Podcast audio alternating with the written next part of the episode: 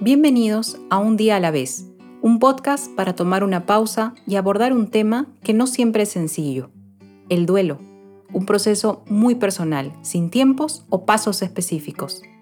Yo soy María Isabel González y en este espacio recibiremos a terapeutas e investigadores. El objetivo es ayudar y acompañar en este proceso, que aunque a veces olvidamos, es también parte de la vida. Hola, como escucharon en la presentación, soy María Isabel González y le doy la bienvenida al primer episodio del podcast Un día a la vez. Les cuento un poco sobre mí. Hace 12 años me gradué como comunicadora, he trabajado como periodista y editora y actualmente soy parte del equipo de una agencia de contenidos. Como muchos de ustedes, paso mis días de pandemia tratando de cuidarme lo mejor que puedo. Por ahora mi ciudad es Lima, y siendo testigo de lo que sucede en mi país y en el mundo con la llegada del COVID-19, hay un aspecto en particular que me gustaría abordar, sobre todo porque ha afectado a muchos de una manera traumática, por las condiciones en las que ha sucedido y que también me toca muy profundo. Y ese es el hecho de perder a un ser amado. Desde entonces he pasado por diferentes etapas y todas ellas conforman un proceso. El proceso de luto, le llaman los terapeutas. Creo que el dolor de un momento como este realmente nunca se va. Más bien se transforma.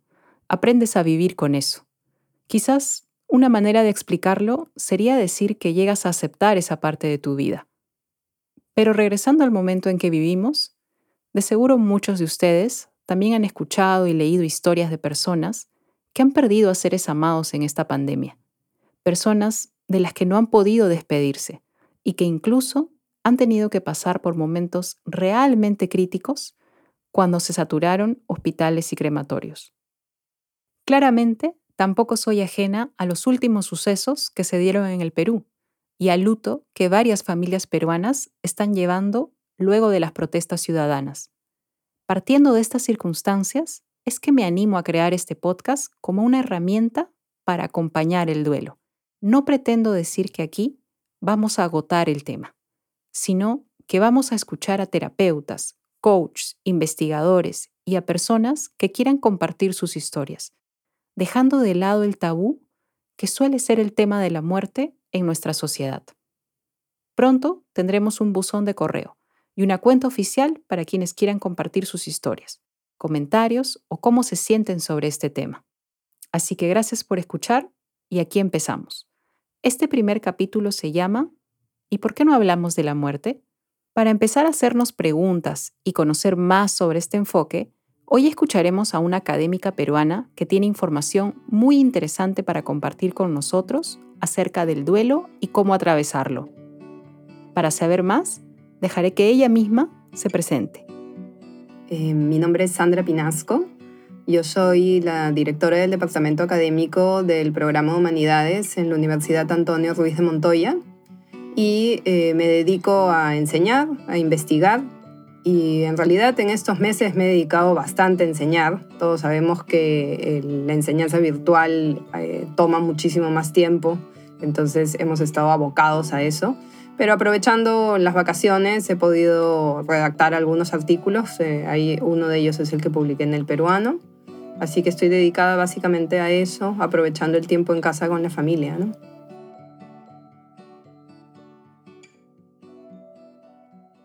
En nuestra sociedad, la mayoría evita hablar de la muerte, y eso es algo que nos ha pasado factura en estos tiempos.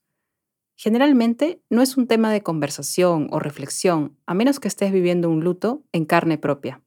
Entonces, cabe preguntarse, ¿por qué la muerte es algo sobre lo que no hablamos? ¿Por qué le decimos a alguien que no llore cuando quiere expresar su dolor? ¿Qué pasa en nuestra sociedad para que la muerte se haya convertido en un tabú? ¿Por qué no podemos reconocerla transmitir lo que ha sucedido y no barrerla bajo la alfombra. ¿No nos ayudaría a sanar el hablarlo libremente? Sandra nos comenta al respecto. Entonces todos queremos ser inmortales o creer que lo somos.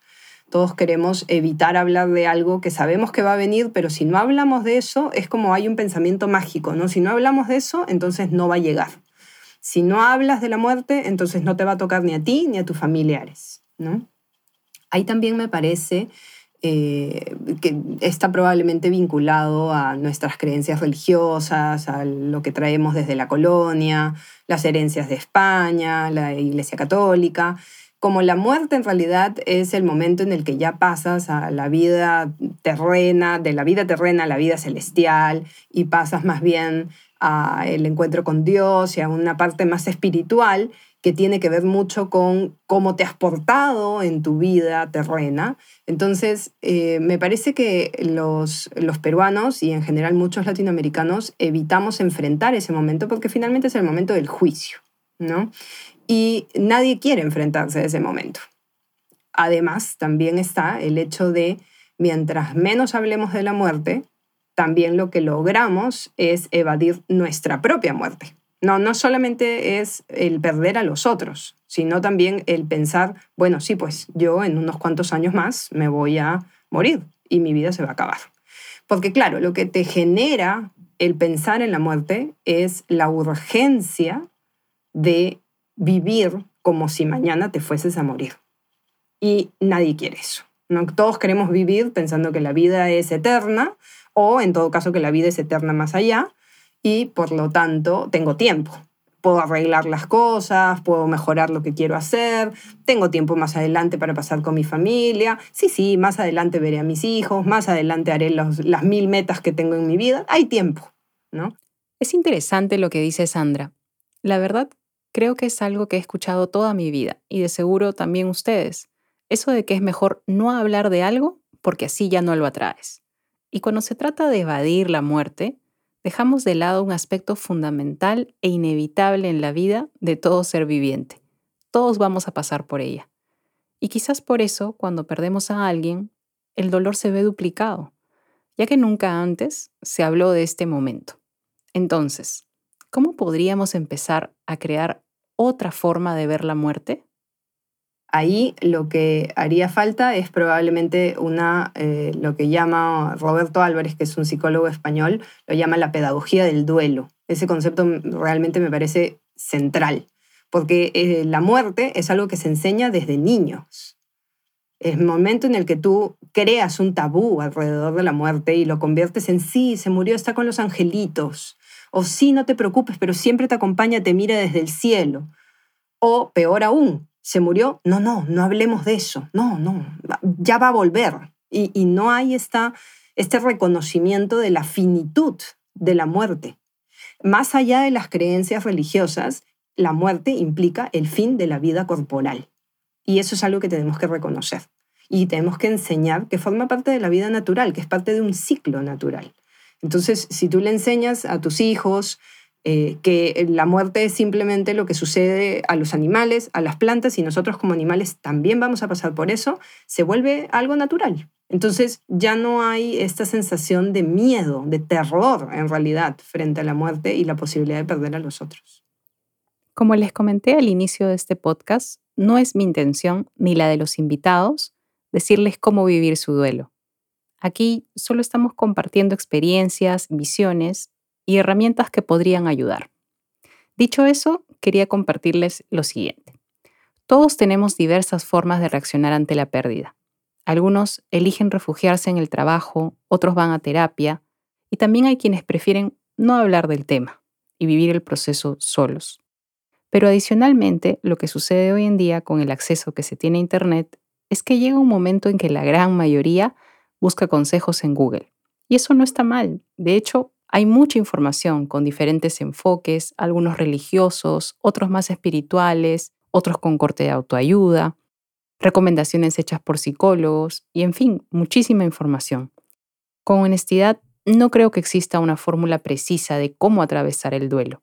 A veces puede ser una mezcla de varias cosas, porque el duelo es un proceso muy personal y como alguien que lo sigue atravesando, diría que lo más importante es canalizar lo que estamos sintiendo y reconocerlo como algo real y válido. Si bien la sobreexposición a consejos puede ser un tanto abrumadora, una recomendación recurrente de los especialistas en el tema es que una persona en duelo tenga acompañamiento, ya sea de la familia, de los amigos, de personas a quienes les importe, y si es posible, de un terapeuta. Entonces, volviendo a la cantidad de información a la que podemos tener acceso, también es importante tener filtros con lo que llega a nuestras manos, porque puede haber mucho material desfasado. Por eso, lo que Sandra está a punto de contarnos es clave al momento de revisar algunos materiales como la bibliografía especializada en el tema. Ya cuando quieres ir a buscar cuestiones más teóricas o que te expliquen ya más a profundidad esos temas, como eh, hemos estado conversando, Kubler-Ross es el primer nombre que aparece, Porque claro, la doctora Kubler-Ross es, eh, es como la primera persona que se atrevió a escribir teóricamente sobre el duelo. Ahora, un punto importante, y lo señalo en mi columna, es que a Kubler-Ross hay que recordarla como aquella que investigó primero las despedidas, es decir, el duelo no tanto de quienes sobrevivían a quien fallecía, sino el duelo de quienes se despedían porque iban a morir. Entonces sus investigaciones estuvieron centradas en la persona que fallecía. Y por eso las etapas clásicas del duelo a veces no funcionan del todo bien para alguien que está en duelo y que es quien sobrevive. Entonces, cuando uno profundiza más, hay varias teorías del duelo. Lo que sucede es que en el Perú no existe la especialidad de terapia de duelo como una psicoterapia más. Entonces, eh, no hay un conocimiento muy profundo y para lograr llegar a estas teorías ya no es solamente a nivel de páginas en Internet. O sea, lo más probable es que no llegues necesariamente a ellas a menos de que tengas ya los nombres. Entonces, uno de esos nombres, y es un nombre muy importante, es el de William Warden. Este eh, investigador, psicólogo, psiquiatra norteamericano, tiene un libro que es en realidad un clásico y que todos deberíamos de conocer. Es un libro que está dedicado a terapeutas de duelo, en realidad, pero es un libro de sumamente fácil lectura. No tienes que ser especialista para poder leerlo. Y está dividido por eh, capítulos bastante claros para que uno pueda dirigirse a lo que más le interesa. Entonces, por ejemplo, una de las grandes diferencias entre la teoría de Warden y la postulada por Kubler-Ross es que Warden plantea que se trata de tareas de duelo más que de etapas. Porque un problema con el duelo es considerarlo como si fuese una enfermedad de la que uno tiene que curarse. Y no es así. O considerar que es una meta a la que yo voy a llegar. Cuando esté sano, cuando esté bien, la palabra típica que normalmente escuchamos es ya lo superó. No, no, uno no supera el duelo. Eso no se supera. Con eso se convive. Y hay que aprender a convivir. Entonces, Warden plantea precisamente eso, que no se trata de una meta, de una montaña a la que tú tienes que lograr trepar y llegar a la meta, sino que se trata de tareas, tareas que a veces uno hace juntas, a la vez, y que esas tareas eventualmente te llevan a una tarea, la tarea final, que es la de aprender a convivir. en realidad, básicamente es aprender a una nueva vida, una nueva forma de vida, porque nunca va a ser igual que la anterior. Eso es imposible. Es una nueva forma de vida en la que puedas llevar el duelo contigo, llevar a la persona fallecida contigo, pero que eso no te impida vivir otra vez. Esa es en realidad como la última tarea que se logra. Y esto puede demorar, o sea, los tiempos son totalmente personales, ¿no? Uno no puede estar, eh, y, ese es el otro punto que también eh, a veces se comete el error de creer que hay como una, un tiempo específico y no es así. No, no, la gente cree, no sé por qué, pero todo el mundo pone la barrera en un año. Es como, después de un año ya, ya tienes que haber sobrepasado todo. ¿Por qué? Realmente no. Yo he entrevistado a mamás que han perdido un hijo y me dicen, han pasado 25 años y lo sigo extrañando cuando voy al supermercado y, encuentro las galletas que le gustan. Y es así. ¿no? Entonces, también creo que necesitamos una renovación en nuestra mirada del duelo, en nuestra mirada de la muerte y en nuestra mirada del duelo. Quizás para alguien que recién está empezando este proceso y lleva poco tiempo de haber perdido a alguien, el escuchar que el duelo irá siempre contigo no sea precisamente lo que se quiere escuchar. Pero no hay otra manera de decirlo. Como bien dice Sandra, no existen tiempos para esto. Cada uno establece su propio ritmo, su propio proceso, y en realidad lo que sucederá es que aprenderás a vivir con ello, sin que eso quiera decir que hemos olvidado, que has olvidado, o que ya no extrañas a la persona que partió. Pero el duelo no puede saltarse, siempre va a estar ahí, esperando a que le tomemos la mano y avancemos con él. Veamos, los duelos, si uno los evade, te persiguen, no van a desaparecer. Eh, el duelo no desaparece nunca porque la pena no desaparece. Y la, tristeza y el, vacío que uno siente cuando un familiar cercano muere eh, no se va a llenar a menos de que uno lo mire a la cara de frente. Eso pasa por muchas tareas, ¿no? En realidad son cuatro las tareas básicas. Pero en estos tiempos en los que nos encontramos, en los que no podemos despedirnos de manera física de quien queremos, y no solo de la persona que se va, sino que tampoco no podemos consolarnos dando un abrazo a un familiar en el, en el funeral, por ejemplo, porque hay que mantener la distancia. Entonces, en estos tiempos, probablemente las dificultades más grandes sean el no poder aceptar la muerte de quien ya se fue, porque uno no lo ves morirse, no, no tienes la prueba, no es como, como en todos los casos en los que, por ejemplo, un padre pierde un hijo en un accidente o en, una muerte violenta y, no tiene acceso al cuerpo por cuestiones legistas, etc. En esos casos es muy difícil que la persona que sobrevive acepte que se ha muerto. Entonces, lo primero que, hay que tratar de hacer en esos casos es aceptar esa, esa muerte, aceptar ese fallecimiento. Y esa, creo yo, es la tarea más dura cuando no tienes la constancia, la constatación de esa muerte más allá del documento de defunción. Eh, y la única forma, me parece, eh, que se puede lograr esa aceptación es eh, reconocer junto a tus familiares que así sucedió. O sea, que no eres el único que está aceptando esa muerte, sino que son varios en ese núcleo familiar y que todos están pasando por el mismo eh, proceso sumamente triste y, cargado de tener que aceptar una muerte de la cual no hay ni hubo testigos. Y ahí me parece que el soporte de los otros es fundamental es cierto que no nos podemos abrazar, es cierto que muchas personas incluso están viviendo solas y no siquiera tienen el apoyo de alguien con quien conviven y tienen que superar este, esta muerte solos. Pero ahí lo único que queda es tratar de conseguir la mayor cercanía posible con los métodos audiovisuales y las redes sociales y tratar de vincularnos lo más posible con quienes eh, también están sufriendo por esa pérdida si es, si es factible reunirse a distancia, va a ayudar muchísimo ver a los otros que también sufren contigo y hablar, hablar, recordar, llorar juntos, eh, pensar en la, en la persona que se ha ido para lograr que a nivel emocional, porque a nivel cognitivo uno lo acepta, tienes un documento, racionalmente te han dicho tu papá, tu esposo, tu hijo, tu abuelo ha fallecido pero a nivel emocional la mente se revela frente a ese conocimiento. Uno quiere creer que no es verdad, que va a pasar un día y va a tocar el timbre y va a regresar, que te van a llamar y te van a decir que fue un error. Entonces, en ese sentido, el, el espacio del funeral, ya que no tenemos el espacio del velorio, el espacio del funeral es central. El poder asistir al funeral, de ser posible, hay que tratar de ir los más cercanos, los que estén permitidos finalmente, ¿no?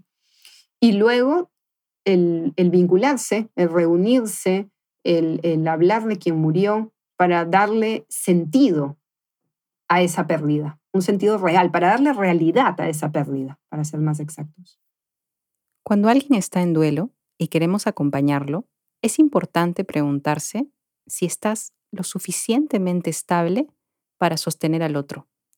Porque si no nos sentimos fuertes y tranquilos, quizás lo mejor que podemos hacer es mantener la distancia y dejar que otros que sí tienen esa fortaleza y esa estabilidad emocional acompañen a la persona en duelo.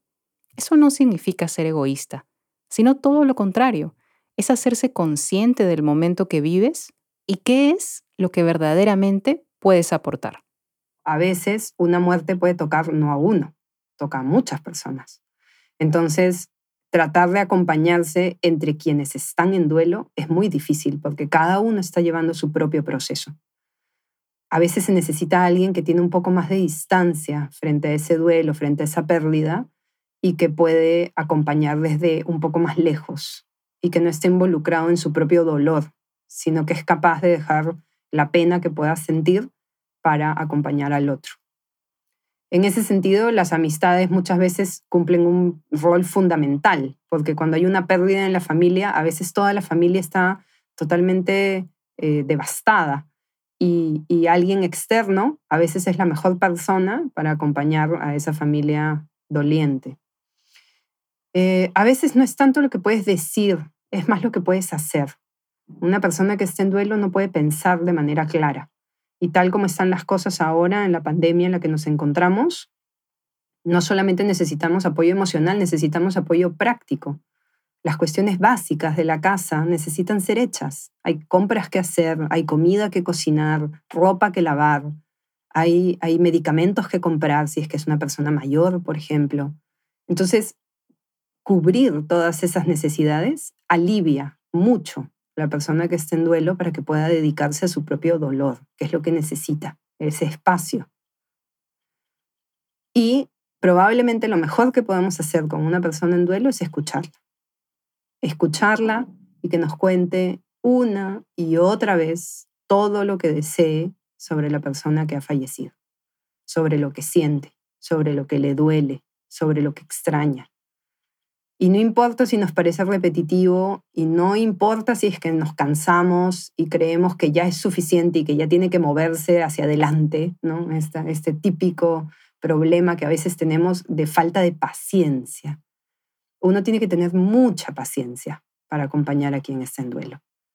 Saber escuchar, saber abrazar si es que estamos viviendo juntos con esa persona, por lo menos escuchar si es que no podemos estar físicamente presentes y escuchar todo lo que sea necesario, sin ponernos un límite de tiempo, sin creer que seis meses es suficiente y ya hay que seguir adelante.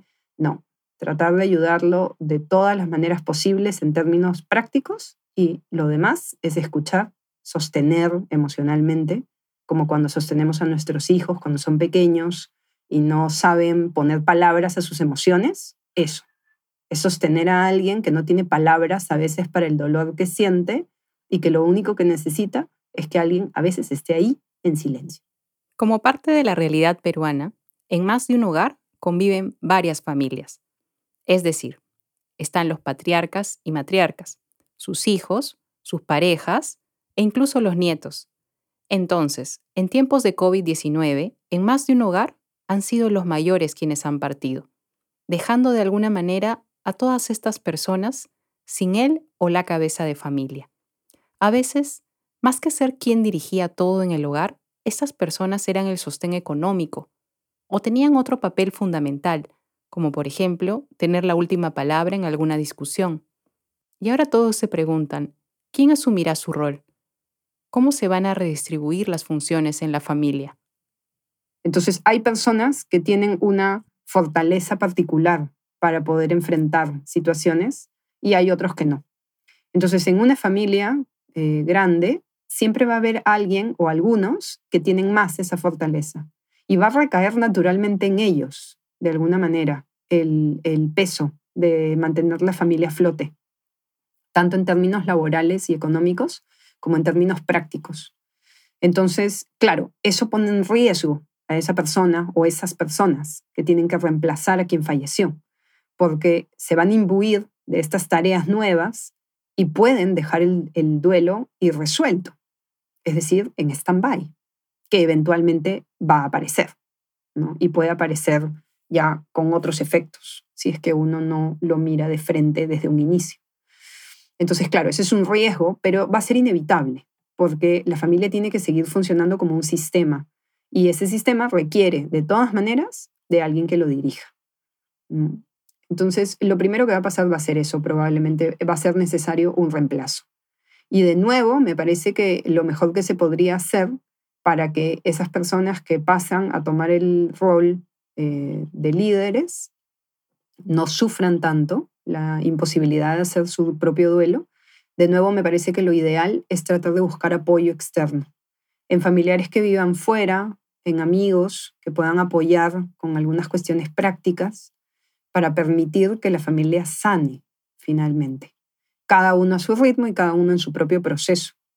Y lo otro que probablemente podría funcionar es que eh, hayan los momentos colectivos en, los que la familia va a hacer su duelo colectivo y son necesarios porque se recuerda en grupo, se recuerda las vivencias normalmente como una familia, pero también van a necesitar sus espacios individuales y a veces eso es lo más difícil en una eh, de estas viviendas multifamiliares en donde los espacios son escasos y ahora que todos tenemos que mantenernos dentro, más escasos aún, entonces sí eh, creo que es importante buscar esos momentos en los que puedan también tener un rato para cada uno. Si bien este episodio viene resultando muy interesante gracias a Sandra, el tema del luto y de cómo ayudarnos a recuperar un estado de bienestar es algo que seguiremos descubriendo en nuevas entregas.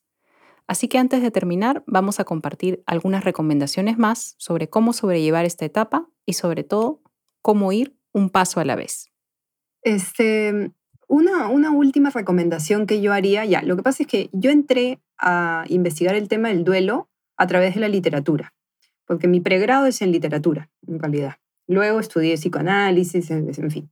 Pero eh, hay muchos textos escritos por autores que han sufrido pérdidas que permiten que uno conecte con el dolor sin tener que leer farragosos artículos académicos o, médicos y que conectas de una manera más directa porque vas a lo emocional, ¿no? Entonces, hay muchísimos textos. De hecho, mis últimos dos años me lo he pasado recopilando textos son memorias, porque yo lo que estudio son textos autobiográficos, entonces todos son memorias eh, basadas en, vivencias de estos autores que han perdido hijos, que han perdido esposos, que han perdido esposas, este, y que permiten que uno se vincule de manera muy, muy directa y emocional con esa pérdida. Este, no sé, lo primero que yo haría es recomendar a alguien que está pasando por un proceso de duelo o a alguien que lo acompaña, leer más literatura de duelo. Me parece que es central.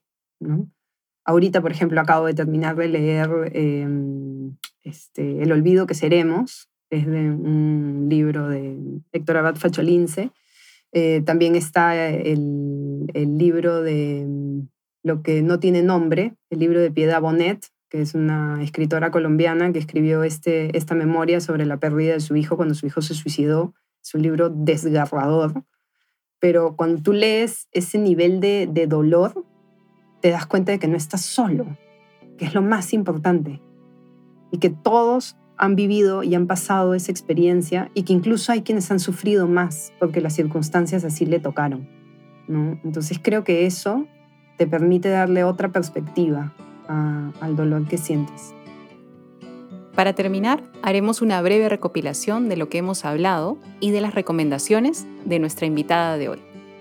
Entonces, ¿cómo podemos empezar a ayudarnos a nosotros mismos o a otros a atravesar un duelo? Primero, buscando información y fuentes de especialistas en el tema. Segundo, hablando y compartiendo con seres queridos sobre la persona que partió otra alternativa, si somos un tercero y nos sentimos fuertes y estables emocionalmente, podemos ayudar de diversas maneras. Podemos hacer desde tareas prácticas que se necesiten en casa, hasta simplemente sentarnos junto a quien nos necesita, acompañar y escuchar. Cuarto, no evadir hablar de la muerte, como una etapa más dentro del ciclo natural que atravesamos todos como seres vivos. Quinto, si es posible que consultes con un terapeuta que pueda acompañar este proceso, hazlo sin dudar. Sexto, como les comenté, creo que cada uno va creando su propia fórmula para seguir un camino hacia el bienestar. En él pueden existir desde cosas sencillas como llevar un diario para escribir cómo nos sentimos, hacer deporte, salir a caminar, hacer una lista de las cosas positivas que viviste con la persona que partió y enfocarte en ello. Y si bien creo que no debemos huir del dolor cuando viene, sino que por el contrario, poco a poco es importantísimo ir aprendiendo a encajarlo dentro de nosotros y hacerle lugar como otro sentimiento que llega a tu vida, no dejes que te comande.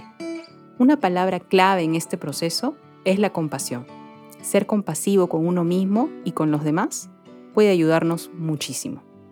Y sobre todo, vivir un día a la vez, más en estos tiempos, cuando todo ha dado un giro de 180 grados. Agradezco a Sandra Pinasco por compartir con nosotros su tiempo y sus conocimientos. Hasta un próximo episodio. Un día a la vez es un podcast hecho por Juan José y María Isabel González. Escúchanos en Spotify, Google Podcast o Apple Podcasts.